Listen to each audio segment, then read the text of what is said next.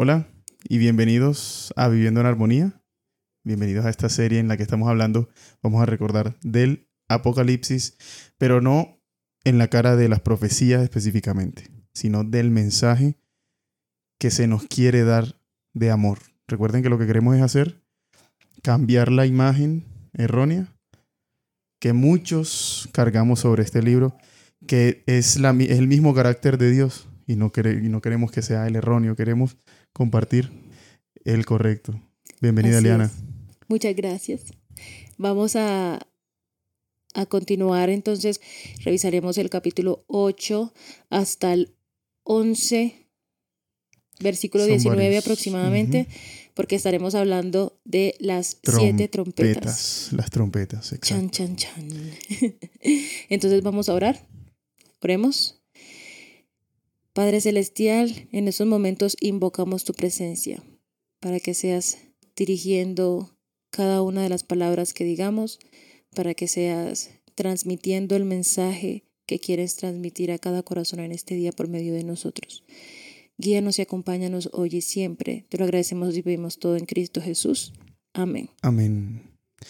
Y bueno, como dijimos, vamos a hablar de las siete trompetas. Así este es. un tema un poco, es un poco más complejo si nos metemos hacia las profecías específicamente, pero vamos a hablar de un significado más general para llegar al mensaje que, que quiere dar el libro. Así es, y es, y es fascinante, es cada, cada mensaje de cada trompeta eh, es fascinante. Descubrimos cosas muy, muy, muy bonitas, a veces temerosas, eh, pero... Temerosas, pero para los que no, no, no quieran aceptar el mensaje, de amor de Jesús, de querer salvarnos. Así es. Pero lo más bonito de todo es que tenemos un Dios grande que nos ama y que nos defiende. Amén. Entonces, antes de empezar a estudiar como tal el capítulo, los capítulos de hoy, quiero hacerte una pregunta. ¿Alguna vez te has sentido vulnerable? Vulnerable. Sí, que sientas que, que necesitas a alguien que te defienda. Pues recientemente, recuerda lo que me ocurrió. Ay, verdad. Hace unas, no te acordabas. No me acordaba. Hace un par de semanas iba en mi motocicleta por una vía rural, una vía, una vía sin luces, sin pueblo, sin gente, nada. Y yo iba con otra persona en mi motocicleta. Ocho, ocho personas se nos atravesaron con armas de un arma de fuego y armas blancas, el resto. Y con una rama grande que atravesaron. Y para resumir, nos bajaron de la motocicleta, nos amarraron de manos y pies y nos quitaron todos los que teníamos. Nos dejaron por cuatro horas amarrados de manos y pies. Empezó a llover. Nos quitaron los impermeables que llevábamos, así que nos mojamos. Y me desocuparon las cuentas bancarias porque pues obviamente yo les di la información. Yo no me puse... Recuerdo que no sentí nada al principio, pero llegó un punto en el que pensé en que estaba yo, estaba Yule, que era la persona que iba conmigo en la moto, y lo único que hice fue cerrar los ojos y decirle, Señor, no me siento asustado, pero me acabo de preocupar por lo que puede pasar. Entonces, estamos en tus manos, Padre, y cuídanos y ya. Recuerdo que esas cuatro horas para mí no significaron más nada.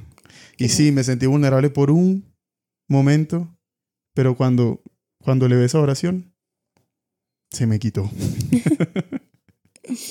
Gracias a Dios. Bueno, gracias a Dios no pasó a mayores y estás acá con vida. Exacto. Gracias a Dios que nos, nos protegió muy evidentemente. Así es.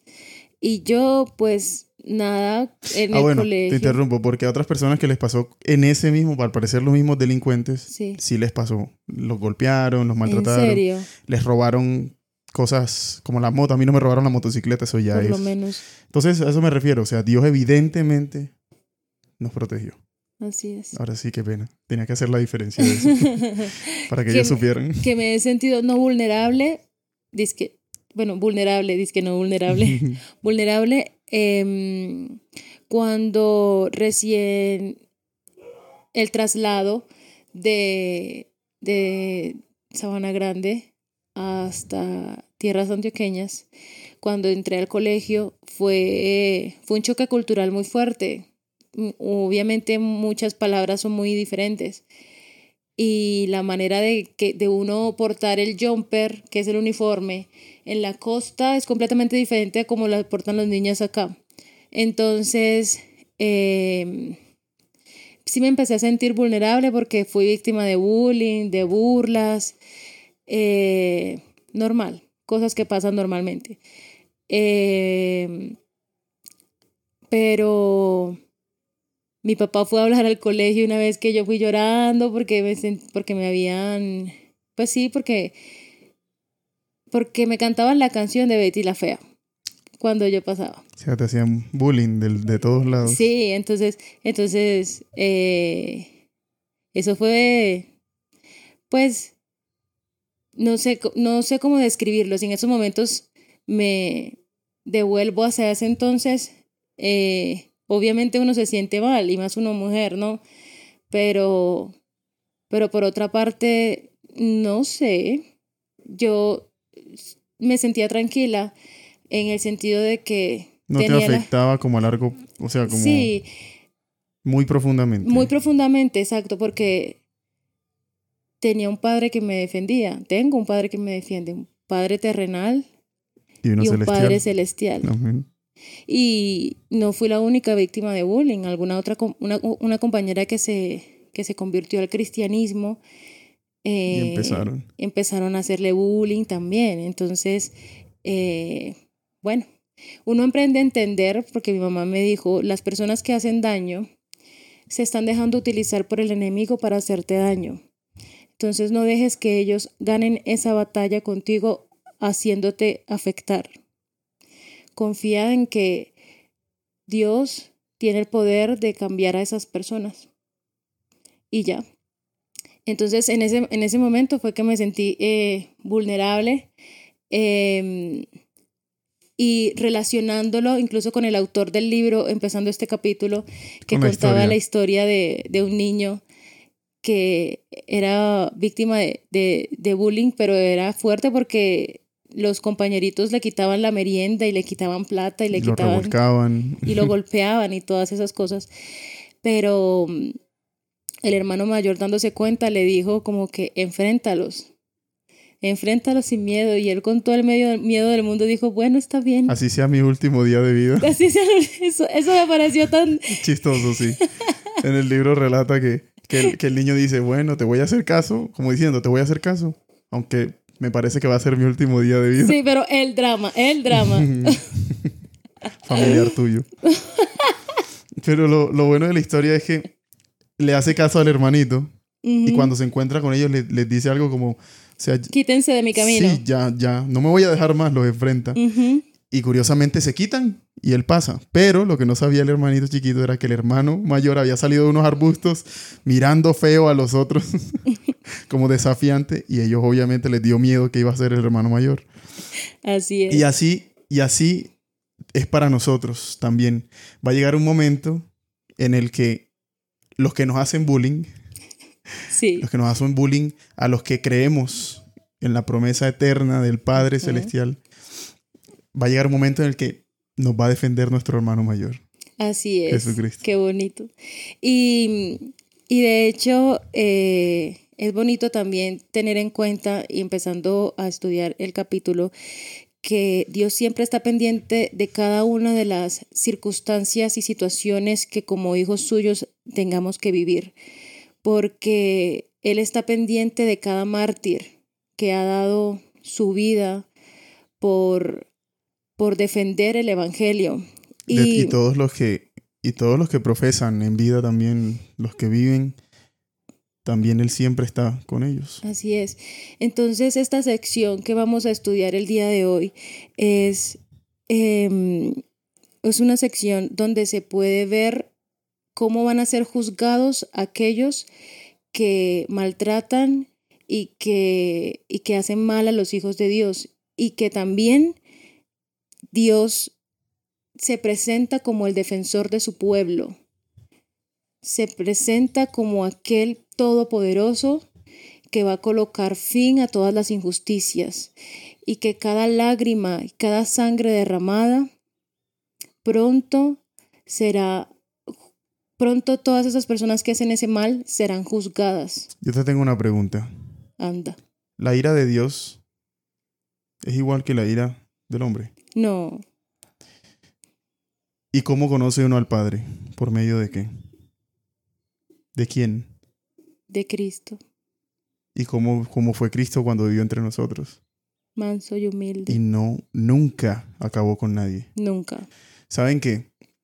Quería empezar con esto porque el, el versículo lo dice.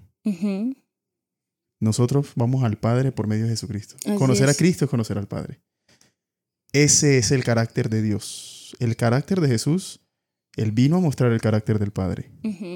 Y por eso quiero dejar claro esto antes de que entremos en este tema. Porque nosotros no podemos pretender que Dios, la ira de Dios, es igual a la de los hombres. Así es. Dios combate con amor. Dios no es muerte ni destrucción. Y eso era lo que quería dejar claro. Eso es un tema muy extenso que tal vez puede ser uno de los próximos temas. El verdadero carácter de Dios. Así es. Porque muchas veces nosotros juzgamos a Dios diciendo que Él mataba y asesinaba junto con el pueblo de Israel y no era así nunca. Pero solo quería dejar eso claro. Recordemos, vamos a leer esto desde el carácter de Dios y no de nuestra percepción errónea de que Dios es un Dios que sí es de amor, pero que acaba con la vida. Listo, vamos a empezar. a- vamos a partir de ahí, del verdadero carácter de Dios, que es lo que nosotros queremos aclarar Así es. en este caso desde el Apocalipsis. Así es. Ahora sí. Vamos a empezar entonces leyendo Apocalipsis 8, del versículo 2 al 5. Luego vi los siete ángeles que estaban de pie ante Dios y se les dieron siete trompetas. Otro ángel vino entonces y se paró ante el altar con un incensario de oro, y se le dio mucho incienso para añadirlo a las oraciones de todos los santos sobre el altar de oro que estaba delante del trono. El humo del incienso con las oraciones de los santos subió de la mano del ángel a la presencia de Dios, y el ángel tomó el incensario, lo llenó del fuego del altar y lo arrojó a la tierra, y hubo truenos, voces, relámpagos y un terremoto. Eso es, este pedacito es como una descripción de lo que pasa en el cielo y lo que pasaba antes en el pueblo de Israel cada día, que el sacerdote hacía oraciones por todo el pueblo en la mañana y en la tarde. Sacrificios. Eh, hacía, sí, pero hacía los hacía el sacrificio matutino y el, Y sacrificio vespertino. Y iba al lugar santo, al altar del incienso, y eso simboliza las oraciones de, De los justos. de los justos y de los, sí, de los santos. De los que acceden a la justicia divina. Así es. Y luego de eso, cuando salía de allí, se tocaban siete trompetas. ¿Qué, qué simbolizan las trompetas? Victoria. Victoria. Y este acto recordaba al pueblo de Israel a diario el don de la De salvación. la salvación. La victoria en la salvación. Así es. Exacto. Y eso, eso es lo que queremos decir de ese pedazo, lo que simboliza. Primero, que Dios no hace, no voltea la cara cuando las oraciones Así es. de Él sus hijos llegan por medio del Espíritu Santo. Él, él no ignora las oraciones, Él las, siempre las escucha. Así es. Y va a llegar un momento en el que las va a contestar en, en lo absoluto, Así en el momento perfecto. Pero eso representa, representa, este, o simboliza esta parte que leímos sobre las oraciones. Y ahora vamos a empezar a leer el mensaje de la primera trompeta, que está en Apocalipsis 8:7. El primer ángel tocó la trompeta y hubo granizo y fuego mezclados con sangre que fueron lanzados sobre la tierra. Y se quemó la tercera parte de los árboles y toda la hierba verde fue quemada. Entonces, ¿qué simboliza el granizo, el fuego y la sangre? Pues están relacionados con el juicio. No lo simbolizan en sí, en su totalidad, pero están relacionados con el juicio. Así es. Recordemos cómo empezamos. Partir desde, desde la percepción que conocemos de que Dios es amor. Y ese es su carácter. Entonces partamos desde ahí, listo. Pero empieza está relacionado con eso, con el juicio. Así es. Hay algo que debemos nosotros como cristianos saber y nunca, la verdad, nunca se hace suficiente Énfasis. énfasis en esto. Y es que el pecado juzga al pecado. Y la única manera de que el pecado se juzgue a sí mismo es porque hay una ley de amor que lo, que lo um, contrasta. Partiendo desde ahí. El pecado. ¿Quién señala el pecado? No es solo la ley. ¿Quién te señala diciéndote eres pecadora? No mereces la salvación. Exactamente. El pecado señala al pecado. Entonces, esto, esto simboliza parte del juicio. ¿Por qué estoy diciendo lo del pecado señala al, al- al pecado? Porque eso es importante para lo, lo del tema del juicio, solo que no quiero entrar mucho en eso. Pero hace parte de lo del carácter de Dios. Así es. Y la parte donde, donde habla de los árboles De los árboles, sí. y toda hierba, Hierba verde, verde.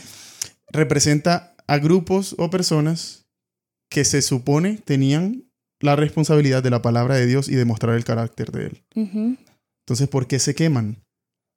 ¿Por qué se queman? Y el escritor este, eh, aclara, aclara que se trata de las personas relacionadas con la muerte de Jesús.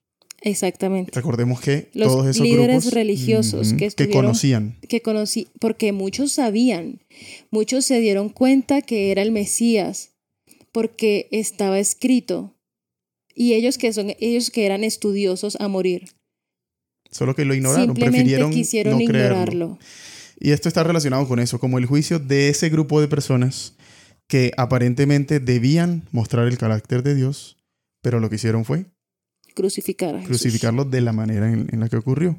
Así es. Vamos a leer la segunda trompeta. Versículos 8 y 9. El segundo ángel tocó la trompeta, y algo como un gran monte ardiendo en fuego fue precipitado en el mar. La tercera par- parte del mar se convirtió en sangre.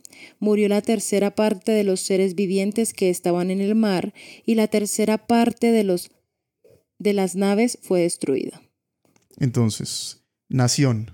Los montes representan naciones, naciones, poderes, pero de naciones en sí. Ajá. Y ahí, em- eh, eh, ahí hace hincapié en que se trata de una nación.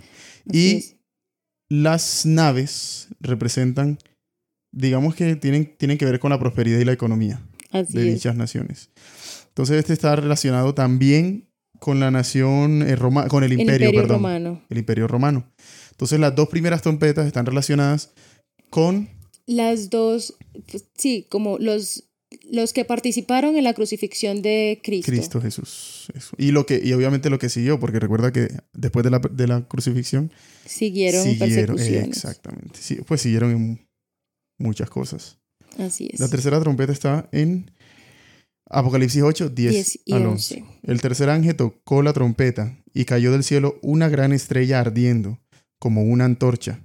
Cayó sobre la tercera parte de los ríos y sobre las fuentes de las aguas. El nombre de la estrella es Ajenjo. La tercera parte de las aguas se convirtió en ajenjo y muchos hombres murieron a causa de estas aguas porque se volvieron amargas. Entonces, ¿Qué son las aguas? ah, no, primero, ¿quién es la estrella? Ah, bueno. Ah, bueno, sí. ¿Quién la es estrella- la estrella? Creo que el- la mayoría de los que, pues, los que, si los que estamos escuchando, la mayoría somos cristianos, La, sabemos que la, la gran estrella de la es- mañana, ¿quién era? Es. ¿Era? Era. Era, era. Bueno, esa gran estrella representa A Lucifer. a Lucifer, que ya la caída como queda ya como la serpiente, el Así enemigo. es. Y los ríos siempre representan la verdad y la Lo salvación. que da vida, exacto, que es la verdad. Lo, de- lo, lo- lo que da vida Así es. es la luz para los hombres, que es Jesucristo, Así que es. es la salvación. Entonces, el versículo nos está diciendo que cayó la tercera parte de, eh, cayó la- sobre la tercera parte de los ríos, la tercera parte de los ángeles fue las que él arrastró, y sobre las fuentes de las aguas, es decir, sobre, eh, sí, sobre la verdad. Y Y muchos, muchos murieron murieron. espiritualmente. porque ahí empieza, empieza, empezó a contaminar los ríos, empezó a contaminar, a contaminar la verdad. Y con ese ajenjo, porque aquí dice el nombre de la estrella es ajenjo, Y se creía que el ajenjo era venenoso. era una hierba venenosa. Ujú. Entonces contaminó todos los ríos, contaminó la verdad, nubló la y verdad. muchos murieron. Eh, hay, que, hay que aclarar que se trata de. Es, es- es de una manera espiritual, Así es. ya que es contra la verdad de Dios. Así es. Si nos ponemos a analizar después de la caída del imperio romano, el mundo entonces se sumergió en lo que los historiadores llaman la, edad, de, las tinieblas, porque fue un periodo de oscuridad completa. Pero ¿por qué oscuridad? Recordemos que el agua de vida es La palabra de Dios. Jesús. Jesús es el agua de vida. Así es. Y Jesús fu- fue, quiso ser escondido. Jesús, el mismo carácter de Dios, Jesús, la verdad, quiso ser escondida. Eso trajo desconocimiento. La oscuridad siempre en la Biblia, siempre va a estar relacionada con el desconocimiento del Sí. carácter de Dios. Así es. Porque la palabra es lo que muestra el carácter de Dios. Jesucristo es lo que muestra el carácter de Dios. Entonces, tener en cuenta eso.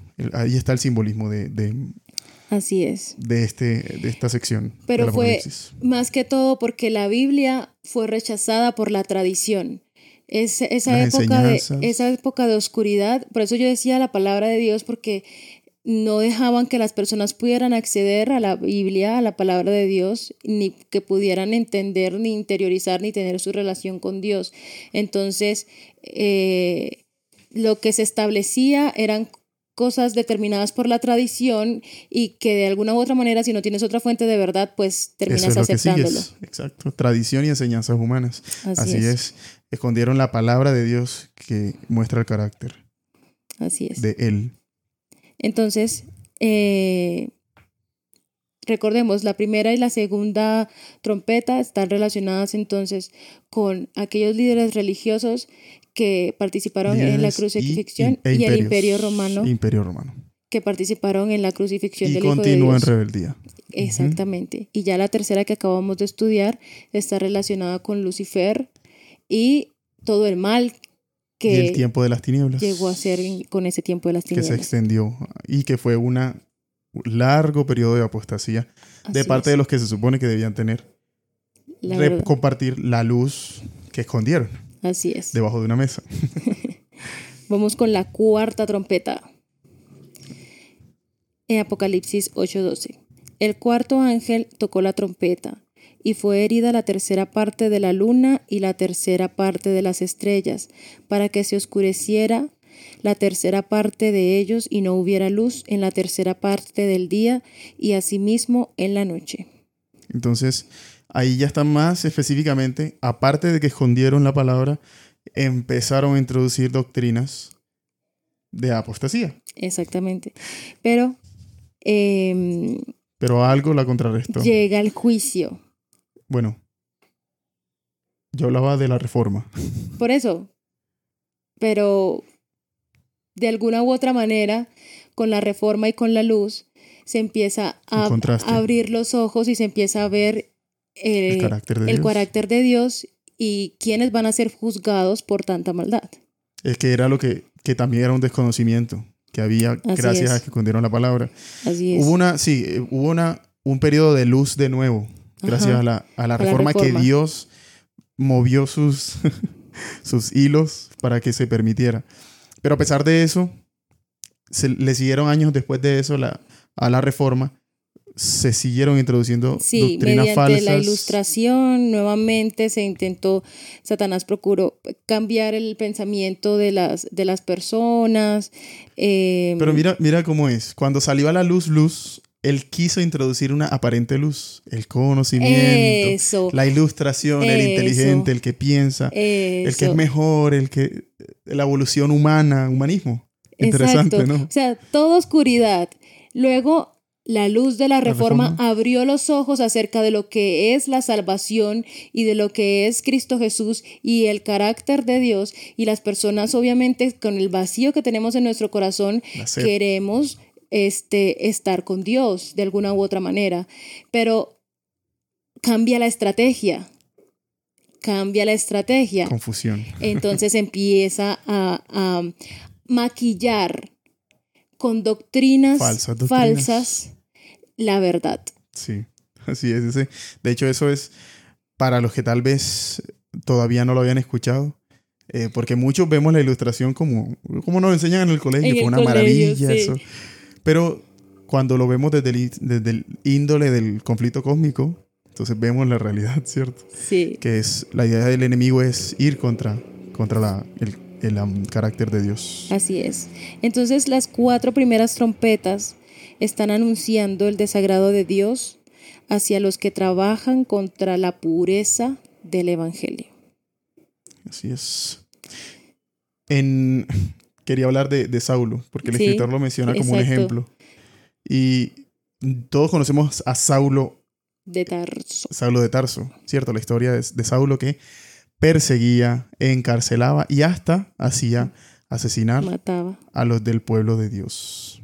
Él participó en la, incluso en la, en, en el apedreamiento de Esteban, que fue el primer mártir.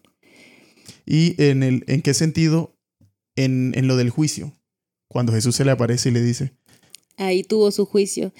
Hecho- Saulo, Hechos 9:4. Saulo, ¿por qué me persigues? ¿por qué me persigues? Ese es el ju- fue un juicio. Pero que tuvo efecto. Porque Saulo lo aceptó y después se convirtió en quién? En Pablo. En Pablo. Le dieron un nuevo nombre porque su, nació de nuevo. Así es. Nació de nuevo. Él dejó que se dejó cambiar cuando se encontró con la verdad. Porque el juicio no fue Jesús diciéndole, tú eres tal y tal cosa. Fue mostrándose ante él simplemente. Lo, único que tiene que hacer Jesús es mostrarse frente a nosotros. Y ahí clarito nos vemos a nosotros mismos y decimos, "Ay, ¿qué estoy haciendo? Y es importante resaltar que Dios en su infinito amor nos, nos quiere salvar a absolutamente todos, Y ese es el objetivo de los juicios también. incluso a los, per- a los que nos persiguen. Quiere salvarlos y anhela su salvación Los porque los ama. Entonces, así como hizo con Saulo, Con Saulo. mira que se mostró ante él diciéndole, yo te amo. No con odio. Exacto, Yo, me diciéndole, yo no me imagino cómo habrá sido esa expresión es- de ¿por qué me persigues? No, y mira que, y mira que igual Pablo menciona que él tenía un aguijón porque después de ese encuentro él no quedó 100% No quedó bien. normal. Él no quedó 100% bien. Pero él entendió que en la debilidad estaba la fortaleza Estaba su conexión con y su Claro, porque eso con Dios. le hacía sentir la dependencia. La de Dios, dependencia de Dios, exactamente. Hablamos de eso hace algunos. Yo creo o que todavía sí. no. Yo creo que No, sí. Yo creo que ellos todavía no lo han visto. No estoy seguro.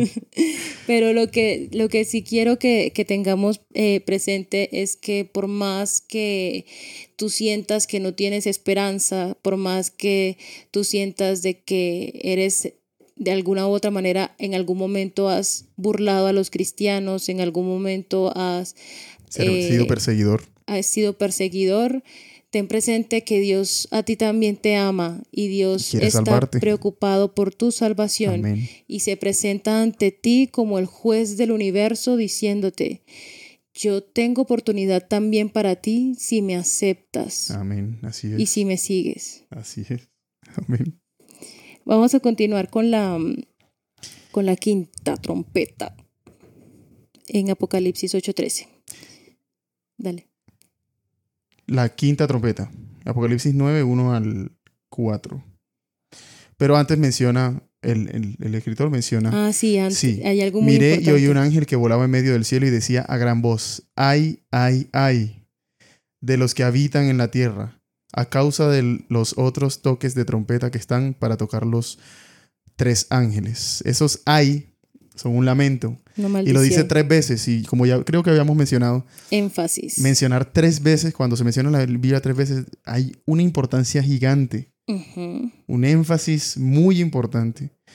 Y por eso el- eh, queríamos leerlo antes de seguir con las trompetas, porque está, es. ese ahí se refiere a las otras, a las otras trompetas.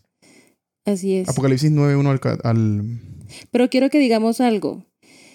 Ese triple A dado por Dios está por ser pronunciado sobre los que rechazan el Evangelio. ¿Sí? Es decir, van a venir juicios fuertes. Y ahí Dios está diciendo, van a venir juicios fuertes si continúas siendo obstinado en rechazar su palabra. Pero ¿por qué van a venir los juicios? Eso, es algo muy interesante porque mientras las veces que he estudiado el Apocalipsis, me he dado cuenta de, de algo que no está muy explícito, pero sí está implícito. Hmm. Y es que cuando tú vas leyendo, es como, es como si hu- hubiese una secuencia muy gradual de el Señor quiere estar, en- quiere estar aquí en el mundo. Él quiere protegernos. Él quiere cuidarnos del pecado, de la maldad.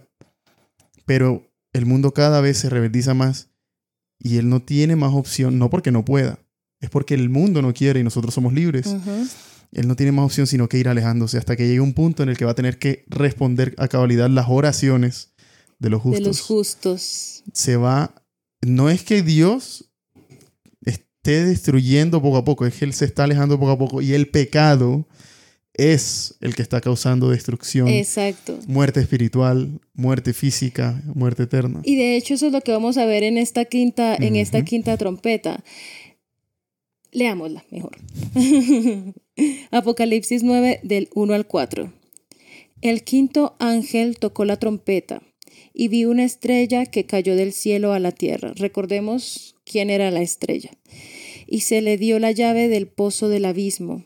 Abrió el pozo del abismo y del pozo subió humo como humo de un gran horno.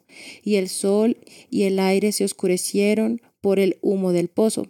Del humo salieron langostas sobre la tierra y se les dio poder como el poder que tienen los escorpiones de la tierra. Se les mandó que no dañaran la hierba de la tierra. ¿Quién era la hierba? Son los justos, el Los pueblo de Dios. el pueblo de Dios. Ni cosa verde alguna ni ningún árbol, sino solamente los hombres que no tuvieran el, sello, de Dios, en sus, frentes. Ahora, aquí hay varias cositas, ¿cierto? hay varias cositas que, Que que analizar. analizar. Exacto. Eh, primero los, lo, que, lo que simboliza cada cosa, ¿no? Pero em, lo que yo mencionaba ahorita precisamente. El mundo se... El mismo mundo está armando la soga con la que se quiere ahorcar sin darse cuenta. Así es. Pensamos en el mundo rebelde, que todos hemos estado en ese, en ese, en ese punto, en algún, perdón, en ese, como en ese bando en algún punto de nuestras vidas. Nosotros sin querer, cuando accedemos al pecado, estamos amarrando nuestra propia soga. Sí, y de hecho me, me gustaría, lo que pasa es que mm, en estos días me puse a leer un poco y a ver un documental de, de Chernóbil y lo impactante de la situación en ese momento en el que se, se... ¿Tú te acuerdas de esa historia? ¿Tú no te acuerdas de Chernóbil? Pues ¿No sabes sí, qué fue lo que pasó? sí, más o menos, pero no que hay algo que haya analizado. Bueno, esto se me olvida el nombre del interruptor. Bueno, se estalló algo que emitía demasiada radiación. Y mm, muchas personas, uno se muere con la radiación, con la exageración de la radiación, obviamente. Lentamente, ¿no? Sí, entonces em, se me fue el nombre, bueno, aquí en los nervios se me fue el nombre del, del, del, del aparato en sí, pero es un aparato que genera energía y que habían tres aparatos de esos que es, ¿Reactor? ¿Qué? es un reactor Ah, nuclear. Eso es un reactor nuclear. Bueno, en fin. Entonces mm, se explotó, pero los hombres en su terquedad empezaron a decir que no, que eso no tenía posibilidad de que pudiera ser explotado, pero se explotó por error humano, porque estaban haciendo unas pruebas y no supieron controlar bien el, el reactor y explotó. ¿Qué ocasionó eso? Que quedó infinidad de personas expuestas a la radiaci- radiación y las personas que estaban ahí dentro murieron casi que instantáneamente, instantáneamente de lo exagerado De la radiación. de la radiación. Es que eso afectó, podía haberse afect- había afectado gran parte de Rusia, gran parte de, de Europa, gran parte de Europa. Y mm, como era un gobierno soviético, eh, dijeron, nadie puede evacuar, nadie sale, nadie se entera. Vaya. Estaban enven- envenenando a las personas por, la- por la sed de poder. Y no querían decirles tampoco. ¿no? Entonces, mandaron a los bomberos a que apagaran ese como si era fuego, pero eso no era fuego, eso era radiación, eso con agua no se apaga.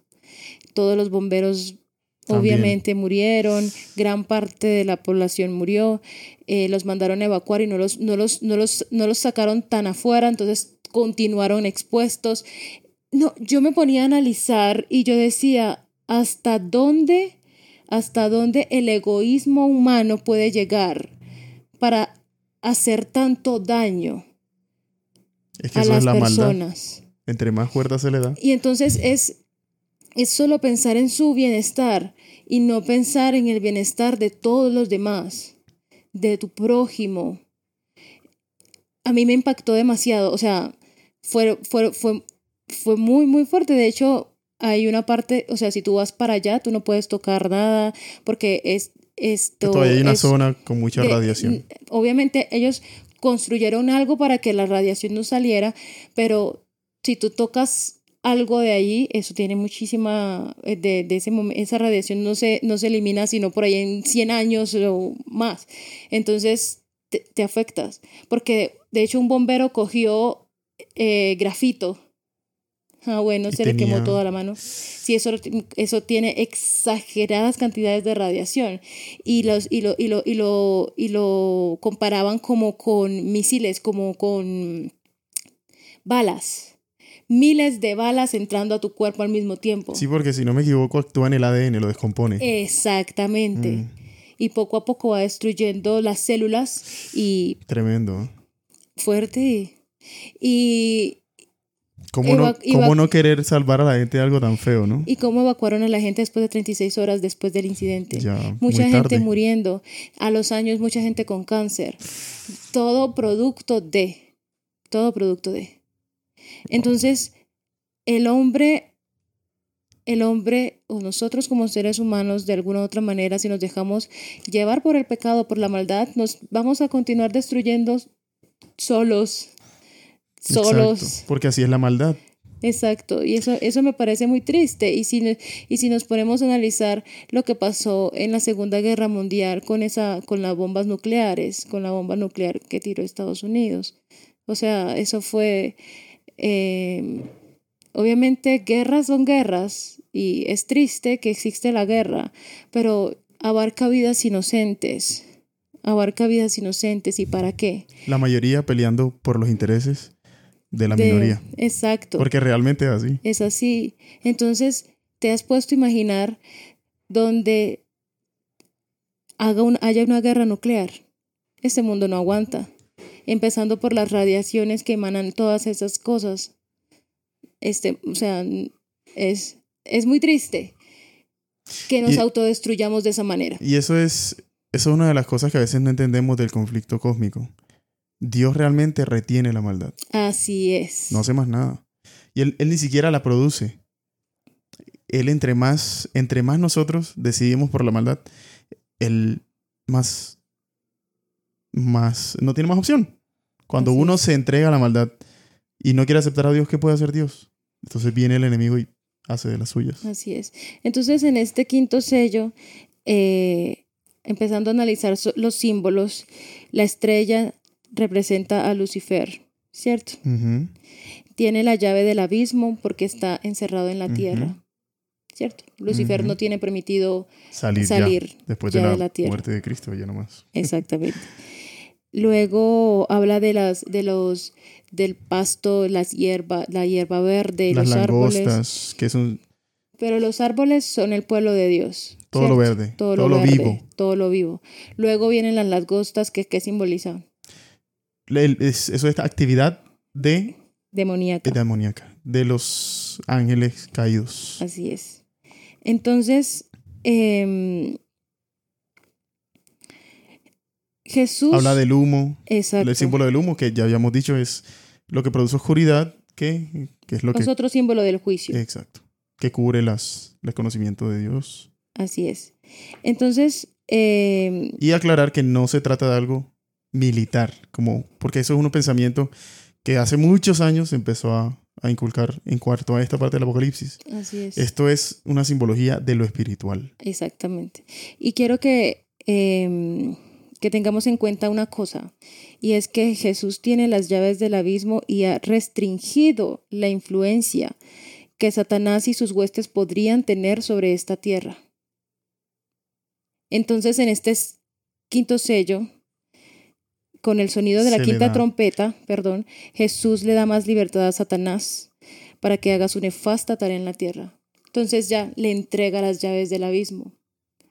Ya eh, Jesús se aleja un poco de la tierra. Cada vez Y- más, así como, ¿te acuerdas como mencioné ahorita? Siempre se ve. Siempre, Es que es ajá, gradual. Entre Ajá. más la humanidad se decide por el mal, más el Espíritu Santo se va se va alejando. alejando. Entonces ahí podemos empezar a conocer el verdadero carácter de- del mal, Del mal. y quién realmente produce el mal en esta tierra.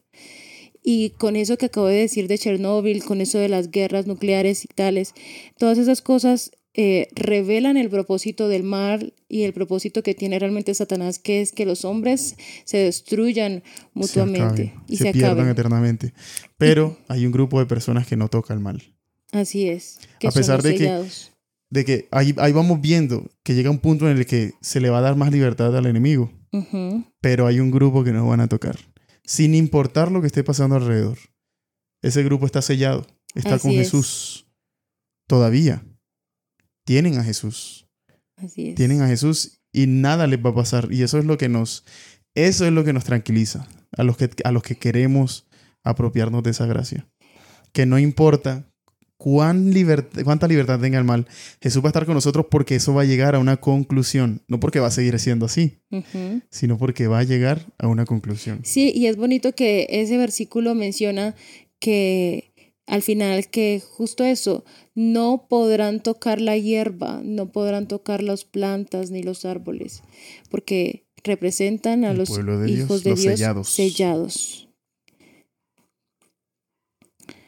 Entonces, La sexta. Continuamos con la sexta trompeta. El sexto ángel tocó la trompeta y oí una voz de entre los cuatro cuernos del altar de oro que estaba delante de Dios, la cual decía al sexto ángel que tenía la trompeta, desata a los cuatro ángeles que están atados junto al gran río Éufrates. Y fueron desatados los cuatro ángeles que estaban prepara- preparados para la hora, día, mes y año, a fin de matar la tercera parte de los hombres. Y el número de los ejércitos de los jinetes era de doscientos millones. Yo oí su número. Aquí vemos otro ejemplo. Esos cuatro ángeles. Eso, eso es un tema muy, muy interesante que la verdad me gustaría estudiar más a fondo, muy pronto, en mi estudio personal. Porque eso todavía nos habla más del carácter verdadero de Dios. Ujú. ¿Qué son esos cuatro ángeles reteniendo este, esos, esos vientos? Esos vientos. ¿Qué serán? Y sabe, Que- impidiendo que el mal desate, desate. todo su poder, mm, sí, su maldad contra Y me parece curioso de dónde sale el, la voz Sí. del altar de oro que estaba delante de Dios. que simboliza que simboliza Lo que hablábamos ahorita. exacto Las, las donde oraciones se pone el incenso, el, el incienciario el incensario de las oraciones. Lo que nos vuelve a afirmar, el Señor no hace oído sordo. a las oraciones y es bonito porque ahí está está respondiendo al clamor registrado en Apocalipsis 6:10 que nos dice ¿Hasta, cuándo, Señor Santo y verdadero, vas a, tardar en juzgar y vengar nuestra sangre de los que habitan sobre la tierra? Tremendo. Los mártires, diciéndole a Dios, ¿hasta cuándo? Y aquí, en esta sexta trompeta, con este sexto ángel, vemos que Dios empieza a responder a esa petición. Y mira que manda, suelten esos, suelten esos, esos vientos, no los sostengan más. Ajá. ¿Sabes que me parece interesante? Porque recordemos lo que hablábamos al principio. El mal se destruye a sí mismo. Y el mal se muestra a sí mismo en su carácter, así como el bien se muestra a sí mismo en su carácter. Ujú. El Señor simplemente dice, desátenlos. Desátenlos. Vamos, vamos a dejar que sigan mostrando su verdadero carácter. El mal, el enemigo y sus huestes y los que decidan estar con ellos. Desátenlos. Mira que el juicio, el juicio realmente es el contraste entre el mal y el verdadero carácter de Dios. Que el verdadero carácter de Dios es la oscuridad no puede prevalecer contra el Sí, verdadero carácter de. Dios. Y ahí básicamente los ángeles que están montando guardia para protegernos a todos los que estamos en la tierra, buenos o malos, Sí. buenos o malos, porque el La sol, misericordia de Dios así. el sol alumbra sobre buenos o malos. Ahí reciben la orden de no interponerse y de permitir que los enemigos de Dios actúen con libertad. Igual, y aquí nos damos cuenta, todas las consecuencias que hay desde el principio, desde la primera trompeta hasta la última, incluso desde, desde los, los sellos, siempre se trata del juicio, de ver lo que pasa, lo que hace el pecado frente a la ley y que siempre hay una consecuencia y hace efecto en muchas, en muchas personas y muchas personas dicen sí y deciden creer y por la gracia de Jesús son salvos, así como Saulo es, se así convirtió en es. Pablo y hacen su efecto, cumplen con su efecto, cumplen con su propósito. Pero mira lo que dice Apocalipsis 9, 20 al 21. Los demás hombres, los que no fueron muertos con estas plagas, ni aún así se arrepintieron de las obras de sus manos, ni dejaron de adorar a los demonios y a las imágenes de oro, plata, bronce, piedra y madera, los cuales no pueden ver, ni oír, ni andar. No se arrepintieron de sus homicidios, ni de sus hechicerías, ni de su fornicación, ni de sus robos. Aquí no muestra la realidad de que a pesar de que el carácter de Dios contrasta de una manera infinita contra el del mal, aún así sigue habiendo reafirmación en el mal. Sí, y de hecho quiero que eh, comparemos. La, la, la trompeta número 5 habló de que Satanás tiene las llaves del abismo y empieza a... Hay más, se- son más, se sueltan, lo eso, sueltan se más. suelta, se suelta. Va a haber más maldad, Pero todavía estaban los cuatro ángeles reteniendo. reteniendo para que no, eh, sí, para que sí, están, están más sueltos, pero hey, hay cosas que no, todavía no. por la Pero misericordia por la de Dios. misericordia de Dios. Pero en esta sexta trompeta, Suéltenlos. suéltenlos. Quiere decir, ángeles, por favor, déjenlos hacer lo que tengan que hacer. Y en ese sentido, se ve que va a ser muchísimo más fuerte a comparación de lo anterior, la maldad que va a estar obrando en ese momento. Y allí queda muchísimo más clara y definida la decisión de cada uno de los habitantes de la tierra con relación a qué bando pertenecen. Y mira que habla del Éufrates. El Éufrates antes era una defensa natural. Un límite entre los enemigos y el pueblo de Dios. Y mira, mira el simbolismo. Eso significa que el pueblo de Dios va a tener consecuencias de eso, pero no van a sufrir, no van a sufrir daño espiritual. Ya no, ya están sellados. Ya están sellados. Eso es lo Así que no importa lo que pase, Jesús está con ellos. Exactamente. Ya esa decisión queda clara. Y cuando las decisiones de los habitantes de la tierra se, tormen- se tomen tan firmes, Cristo declara que ha llegado el tiempo de poner fin a todas Ya las no cosas. más. Y ahí es donde hay una pausa entre la sexta y la séptima trompeta. Y las- ajá. Se va a acabar todo. Esa pausa significa Jesús viene. Qué bonito. Sí. Y ahí es donde entra la séptima trompe- trompeta. Después de eso. Una hermosa trompeta. sí. Apocalipsis 11, del 15 al 18. El séptimo ángel tocó la trompeta, y hubo grandes voces en el cielo que decían, Los reinos del mundo han venido a ser de nuestro Señor y de su Cristo, y Él reinará por los siglos de los siglos. Los veinticuatro ancianos que estaban sentados en su trono delante de Dios se postraron sobre sus, sobre sus rostros y adoraron a Dios diciendo, Te damos gracias Señor Dios Todopoderoso, el que eres, que eras y que ha de venir, porque has tomado tu poder, tu gran poder, y has reinado. Las naciones se airaron y tu ira ha venido. El tiempo de juzgar a los muertos, de dar galardón a tus siervos los profetas, a los santos, y a los que temen tu nombre, a los pequeños y a los grandes, y de destruir a los que destruyen la tierra. Amén. Qué bonito. El fin El fin. viene. Y los ángeles del cielo podrán evidenciar cuál es el verdadero carácter de Dios, cuál es el verdadero carácter de Cristo Jesús, cuál es el verdadero carácter del Espíritu Santo y cuál es el verdadero carácter de Satanás. Porque cuando ocurrió esa gran batalla en el cielo que Lucifer se arrastró a la tercera parte de los ángeles, quedaba igual incertidumbre entre los ángeles que quedaban allá en el cielo. Pero sabes que eso, esa, esa claridad empezó desde, desde la cruz. Desde la cruz, así es. Empezaron, No solo para los ángeles, sino para los otros mundos. Así es.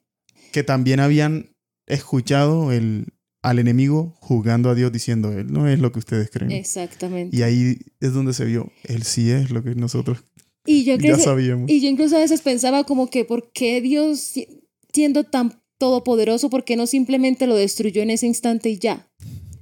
¿Cierto? Porque uno con su inmediatez y con su facilismo Su ignorancia. y su ignorancia sobre todo, porque ahí no se hubiese revelado el verdadero carácter de Dios, sobre todo porque Dios es amor y Dios siempre le va a dar la oportunidad a todas las personas Toda la humanidad. y a todo, o sea, siempre, y Lucifer tuvo infinidad de oportunidades de arrepentirse.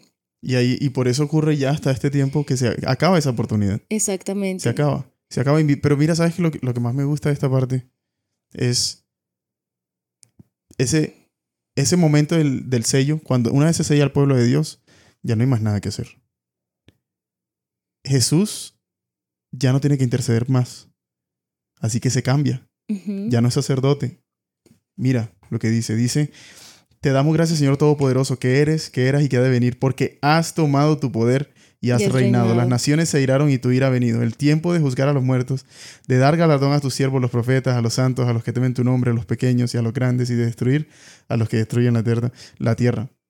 Ya, ya no hay más nada que hacer. Y ya Jesús se cambia y se pone ahora sus vestiduras de rey y señor, dueño de todo. Así Y lo único que queda es venir por los sellados. Amén. y ahí están alabando al nombre de Dios. Ya lo dan por hecho. es, Porque ya es hecho. era y ha de venir. Amén. Y ya seguro. Y ha, venir- y ha de venir a restaurarnos, a darnos, a darnos esperanza de vida eterna, a darnos vida eterna, a um, quitar todo sufrimiento, todo llanto, todo, todo dolor y a vivir una vida plena en Cristo Jesús, Amén. una vida nueva. Y así culminan las trompetas. Con el anuncio de ya. El Señor soberano ya es dueño de todo. Ya se apropió de todo. Y ya. Va a terminar. Ya casi. Pero ¿no te parece bonito que las siete trompetas son una historia de el pasado, presente y Y futuro? el casi futuro. Casi futuro. el que cercano. estamos ahí, al cercano futuro. Es bonito, es bonito analizar, ver el amor de Dios, cómo, cómo empieza a hacer justicia desde aquellos hombres que empezaron y maquinaron contra Cristo en la crucifixión, aquellos imperios que A maquinaron causa de la influencia del, del enemigo. y exacto, y todo, y todo por ansias de poder y ansias de, de dominio. Y, y esos son malos sentimientos del corazón, egoísmo. eh, y esos malos sentimientos son los que incluso son los que, ah, los que causan la autodestrucción de la humanidad. Luego se empieza a ver el verdadero, el verdadero carácter de aquel que causó el mal y que causa el mal. Y se empiezan a abrir los ojos para que vean que no es Dios, sino quién realmente es el que causa tanto El que daño. mata. El que acaba. El que destruye. El que causa oscuridad. Porque Dios lo único que hace es crear, dar vida y luz. Y mira lo bonito, Dios siempre nos está protegiendo de todos esos, de esos malos, de esos ataques del enemigo. Amén. Siempre está ahí, pero va a llegar el momento en el que Él se tiene que retirar para que se pueda revelar el verdadero carácter del mal. Así es. Y Es- así poner fin a ese capítulo tan aterrador que tuvimos que vivir como humanidad. Del, universo, en realidad. Porque involucró a todo el universo. Así es. Y saben, a veces después de que conocemos tanto el carácter de Dios y seguimos rechazándolo muchas veces, estamos en, en tiempos ya muy, muy finales. Sí. Yo no sé cuántos de los que están escuchando o van a escuchar esto todavía no se deciden completamente y todavía no quieren, tal vez por desconocimiento, aceptar que el amor de Dios es así. Es así, es completamente inentendible, pero nos da la gracia para que nosotros seamos salvos. Nos perdona de inmediato en el momento que nosotros reconocemos a Dios y aceptamos a Jesús y decimos, perdóname Jesús, límpiame tú con tu sangre, ya, somos perdonados. Es así de sencillo. Ese es el carácter de Dios. Quiere perdonar, quiere dar vida y darla eterna. La quiere dar en abundancia. Así es. Y no sé cuántos todavía luchen con eso, pero yo los reto a que, a que busquen de verdad el carácter de Dios, no se conformen con la manera en que nosotros mismos, las religiones, los poderes religiosos, han querido ocultar el verdadero carácter de Dios y decir, vean, en el Antiguo Testamento esto era Dios cuando no es así. Queremos leerlo a la luz de nuestro entendimiento y no desde el Espíritu. Y yo los reto a que estudien el verdadero carácter de Dios. Así es. Esto que nosotros leímos es casi que, casi que ya el pulpito, el la pulpa del carácter de Dios. Pero hay tanto que nosotros nos pasamos jugando a Dios y no nos damos cuenta. Pensamos, Dios es esto y aquello cuando nada, Dios solo quiere darnos vida y nos las quiere dar en, abundancia. Y ese es el mensaje que quiere mostrar Apocalipsis. Amén. Y complementando lo que estabas mencionando, yo quiero que cada uno de los oyentes se analice, decida con relación a qué quiere de su vida y en qué bando quiere estar. Porque este es un llamado a reflexionar sobre las cosas que han pasado y que han de pasar y de lo decisivo que es la decisión que tomemos al respecto. Cada uno de nosotros sabemos quién es Dios y cada uno de nosotros conocemos de alguna u otra manera a Dios y su carácter, que algunas otras veces nos dejamos nublar esa percepción del verdadero carácter de Dios y permitimos a sabiendas que lo estamos permitiendo, mis trabalenguas, pero sí permitimos mm, que nuestra vista se nuble y nosotros sabemos que se está nublando nuestra vista, pero le estamos dando prioridad a otras cosas antes que a Dios y, que, y antes que buscar a Dios realmente de corazón. Cada uno de nosotros somos conscientes de qué cosas que hacemos no no están de acuerdo con lo que Dios permite en todo sentido. Es un llamado a que nos evaluemos todos, que pensemos cómo estamos llevando nuestra vida y cómo queremos empezar a llevarla de la mano de Dios de ahora en adelante, para poder estar preparados para ese momento, para ese juicio y para poder ser hallados justos delante de Dios y tener ese sello de Dios para que cuando vengan todas estas pruebas y, y cuando venga y se desate todo este mal, podamos estar protegidos con el amor de Dios y cuando Cristo venga podamos ir a morar con Él. Amén. Y si usted es de los que, como a mí, en algún momento, se siente muy tan lejos de Dios que cree que no puede, no puede ser completo, eso es una mentira. Así es, es un engaño. Jesús es más que suficiente para completar nuestras, nuestras faltas. Él las completa todas. Él nos perdona y nos lleva a la perfección. Hoy, no mañana ni en un año. Y eso es lo que tenemos que tener en cuenta. Así es. Cuando Dios nos perdona hoy, nos completa hoy. Por la fe que nosotros ponemos en Él, que es el verdadero, el verdadero abogado, intercesor ante el juicio. Vamos a orar. Amén. Padre Celestial, gracias Señor, porque tu carácter se manifiesta a través de tu palabra, Señor. Gracias porque nos mostraste por medio de tu experiencia, de tu, de tu estadía aquí en la tierra, Jesucristo, nos mostraste verdaderamente cómo es el Padre. Gracias porque nos quisiste dar el verdadero camino quisiste alejar las tinieblas de nosotros y darnos la luz, Señor. Permítenos, Señor, quedarnos en esa luz tuya que es agradable, que da libertad, Señor. Y ayúdanos, Padre Celestial, a aferrarnos a ti solamente, a creer día a día en tus promesas, Señor, y ser salvos cada vez que abrimos los ojos, Padre Celestial, según tu misericordia, Padre. Gracias por las enseñanzas por medio del Apocalipsis.